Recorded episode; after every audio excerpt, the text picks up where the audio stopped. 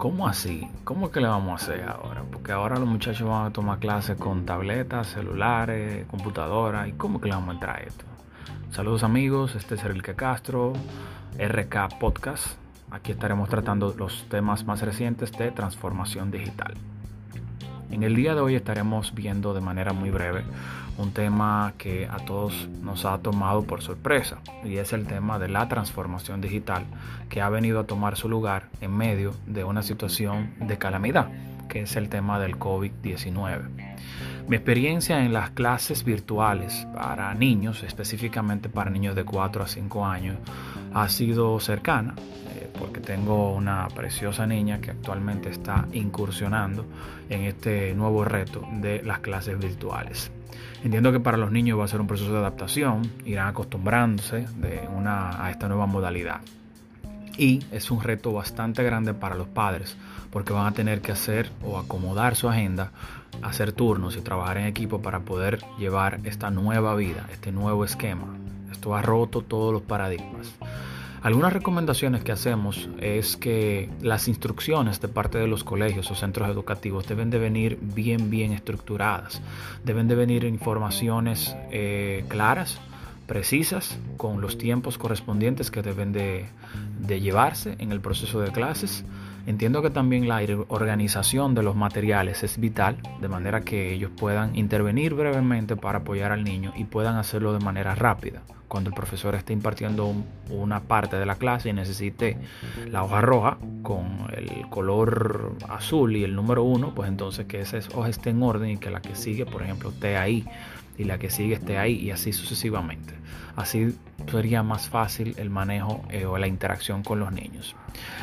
Hay algunas cosas importantes que quisiera resaltar. Por ejemplo, la velocidad de la conexión en el Internet eh, de la prestadora de servicio que utilicen es muy, muy importante, puesto que si no tienen una buena velocidad, pues la, la videollamada, que es normal que se utilice, estará de manera intermitente, la voz se estará cortando y entonces el niño pues, puede perder la atención o, el joven en este caso de las clases. Es muy importante que la conexión sea una conexión estable y que a la vez también la conexión de la persona que está impartiendo el curso pues que sea una buena conexión. Es por esto que es eh, bastante, bastante importante tratar de no tener otras conexiones al momento en el que está este proceso educativo ocurriendo, es decir, no tener muchos dispositivos, los celulares, las otras tabletas, la televisión conectada, eh, no tener otras computadoras. Obviamente es necesario quizás que los padres tengan las computadoras de trabajo, si están trabajando remoto, conectadas, pero hay que tratar de desconectar dispositivos para descargar un poco la red. Eso es la primera recomendación. Otra cosa muy importante que pude observar es el tema de la voz. La voz del maestro principalmente debe de ser clara, fuerte y precisa y es por esto que recomendamos que tenga un micrófono asignado conectado a la tablet o a la computadora y que éste se acerque a la boca de manera que el micrófono ayude a cancelar los, los, sonidos externos y solamente se escuche la voz. Hablemos del dispositivo. El dispositivo para los niños principalmente hasta los quizá 8 o 10 años podría ser perfectamente una tablet. Les recomiendo que busquen tablets que sean nuevas, actualizadas, de manera que no compren equipos mm, que puedan tener problemas luego por un tema que le voy a explicar un poquito más adelante. Traten de buscar una tablet actualizada, aunque sea una tablet de entry level. Entry level quiere decir el modelo inicial. No van a irse de repente a la tablet más eh, costosa, la tablet más robusta en términos de especificaciones, pero sí a la más básica. ¿Por qué le hablo de una tablet actualizada? Bueno, resulta que actualmente las empresas tienen programado lo que es la obsolescencia. Entonces, productos que se hayan producido en el 2001, 2005, 2007, probablemente ya a esta fecha eh, no estén funcionando de la mejor manera, estén más lentos, se llene la memoria más rápido y eso va a hacer que la experiencia con el dispositivo no sea buena. Por eso recomendamos eso. Lo segundo es que ese dispositivo es preferible que lo compren a una empresa que tenga la autorización de venderlo. ¿Por qué? Porque así pueden darle una garantía. Hay muchos eh, productos en el mercado abierto que no gozan de la garantía del fabricante y esto es un dolor de cabeza, son efectos electrónicos. Recuerden que pueden dar cualquier problema y entonces usted no va a tener donde, donde eh, canjear eso o de reclamar esa garantía. Eso pasa todo el tiempo y es por eso que deben descubrirse. Eh, actualmente hay múltiples marcas, están Huawei con sus tabletas, eh, está Samsung con sus tabletas, está Apple con las tabletas iPads, Alcatel también tiene buenos productos y hay algunas otras marcas blancas que más que menos funcionan correctamente. Eh, luego de hablar del dispositivo, tenemos necesariamente que hablar de la interacción del maestro y las herramientas que el maestro podría estar utilizando. Eh, yo recomiendo Google Classroom porque permite tener el control de la interacción. Es decir, él puede perfectamente, el maestro en este caso, desactivar los micrófonos a la hora de que está hablando. Puede acceder a diferentes contenidos y mostrarle esos contenidos a los, a los estudiantes. Puede acceder a una pantalla y mostrar un video de YouTube. Puede acceder a otra pantalla y poner una imagen. Puede acceder a otra pantalla y poner una pantalla de o un board y ahí escribir algo o mostrar algo, hacer un sketch o hacer un diagrama de algo. Y esto es bastante útil a la hora de hacerlo. Se lo comento porque muchos de los estudiantes eh, tienden a no escuchar, a no perder el hilo de, la, de, lo que se le está explicando si hay interferencia de otros dispositivos. He visto que, por ejemplo, ponen el video o una canción o lo que sea de un celular mirando hacia la cámara. Estamos hablando de un micrófono a otro micrófono. Entonces, en ese sentido, eh, no se escucha bien, se corta por la conexión. Entonces, no es recomendable hacerlo de esa manera, sino que tenga una herramienta que le permita administrar la clase en ese momento de manera virtual. Y por último, recomiendo, si es posible, claro está, tener la interconexión con otros dispositivos. Parte de la transformación digital es interactuar con demás dispositivos eh, periféricos que nos ayuden a hacer la experiencia mejor. Puntualmente me refiero a las televisiones. Hay televisiones Air Smart que te permiten transferir el video o la imagen con todo y su sonido de la tableta hacia una televisión para que el niño pueda tener una experiencia. En este niño, en este caso el niño o el joven puedan tener una mejor experiencia al verlo más grande, al ver todos los contenidos de manera mejor. Eh, tenemos hoy eh, una invitada, es una persona con vasta experiencia en el sector educativo, más de 35 años trabajando en el Ministerio de Educación, es la señora Silvia Costa.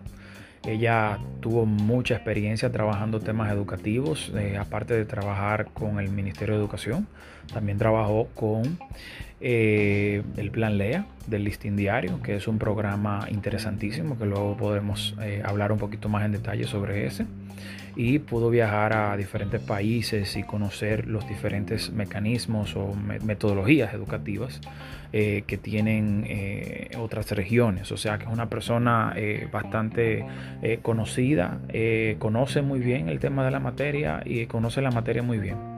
Entonces vamos a escuchar lo, que, lo que nos dice la señora Silvia. Silvia, ¿cómo estás? Espero estés bien. Gracias por acompañarnos aquí en este programa. Eh, ¿qué, ¿Qué opinas sobre todo este tema de la transformación digital? Podemos decir que las algunas de las condiciones que debe tener el profesor para la clase virtual tienen que ver específicamente con la calidad de vida del maestro, comenzando por el ambiente o entorno desde donde imparte su clase. Debe ser un lugar eh, bien condicionado, climatizado. Debe ser un lugar donde el ruido esté controlado para que no hayan distractores. Entonces, eh, la clase virtual es una modalidad que yo la veo como una oportunidad de darnos cuenta que podemos facilitarnos más la vida cada vez. Que tiene uno unas limitaciones que son la socialización, o sea, persona con, con persona, los niños ya no se van a ver, no se van a tocar en este tiempo que dure esta clase. Y eso va a impactar de alguna manera porque no estamos acostumbrados a este tipo de relaciones. Eh, otra cosa es que el maestro debe tener en control cosas personales, asuntos personales, para que no, no se distraiga, para que el humor se le mantenga en nivel, para que no esté pensando en alguna situación económica o X o Y, sino que él pueda estar lo más centrado posible en su clase. Cierto, cierto, eso es definitivamente algunas de las cosas eh, que, son más importantes, ¿no? Y eso que usted dice de que los maestros deben de estar concentrados en su clase es realmente algo muy importante porque los niños pueden perder, o los niños o los adolescentes, pueden perder la hilación, eh, pueden no conectar con el maestro. Aquí prácticamente los maestros van a ser eh, a convertirse en comunicadores sociales porque la gente con sus expresiones y su voz y su estado de ánimo pues se percibe más por, por estas vías, ¿no? Al estar centrado, esto le permite ver en cada niño eh, cómo está cada niño, de mirarlo, cómo le pregunta, a través de sus actividades, él va a percibir cómo está el alumno. Igual el alumno puede percibir, aún de forma virtual, cómo está su maestro, si está motivado, si está centrado, si tiene dominio de lo que está, eh, de la asignatura o el contenido que está monitoreando.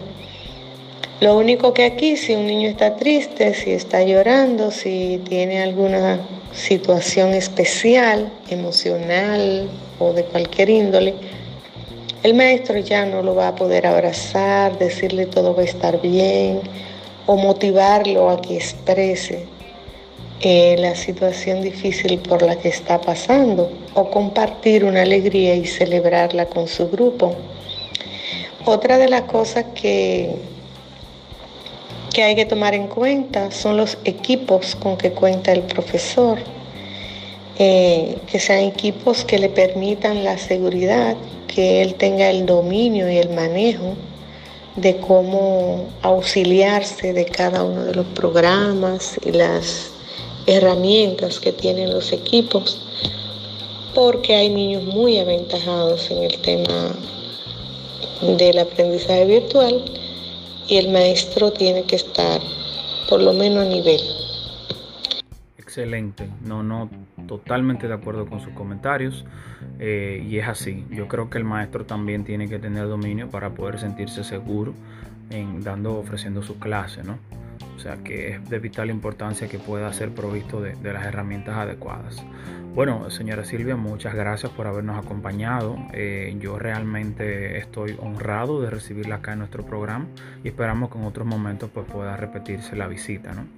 Eh, la vamos a designar agente especial del RK Podcast y gracias por, por su visita. ¿no? Tenemos entendido que usted pertenece a la Fundación Educarte que es una fundación que se dedica a la educación y el arte. Es una fundación que se dedica a todo lo que tiene que ver con programas educativos, a todo lo que es incentivar la educación y eh, la cultura, ¿no? Bueno, eh, y nada, señores, este post está auspiciado, está auspiciado por la empresa SMN Consulting. Son una compañía de tecnología que resuelve todo lo necesario para usted ahora con este tema de la transformación digital. Pues si usted necesita un monitor, pues lo puede acceder a ello. Si necesita una laptop, si necesita una tableta, casualmente, pues puede también acceder eh, a través de ellos. Eh, la página de ellos es smnonline.com y pueden perfecto, ah, disculpen, me, corrigen, smnonline.net, sí, smnonline.net es una página donde usted podrá tener acceso a, informaciones ah, sobre esta empresa. Y también tendremos eh, apoyo eh, en, este, en este podcast del equipo de esto, aquí esto es en vivo. El equipo me dice que la compañía se llama eh, la compañía es una empresa de tecnología eh, que está apoyándonos también para todo lo que son celulares, tabletas, accesorios también. Ellos eh, son Magma Store. Ellos son una tienda online que estará ofreciendo todos los dispositivos celulares, tabletas y demás. O sea que ya saben, eh, pueden buscarlo en Instagram como em, eh, Magma RD, me dicen por acá. Excelente. Bueno, pues nada, señores, gracias por compartir con nosotros este tiempo y nos mantendremos en contacto con próximas entregas.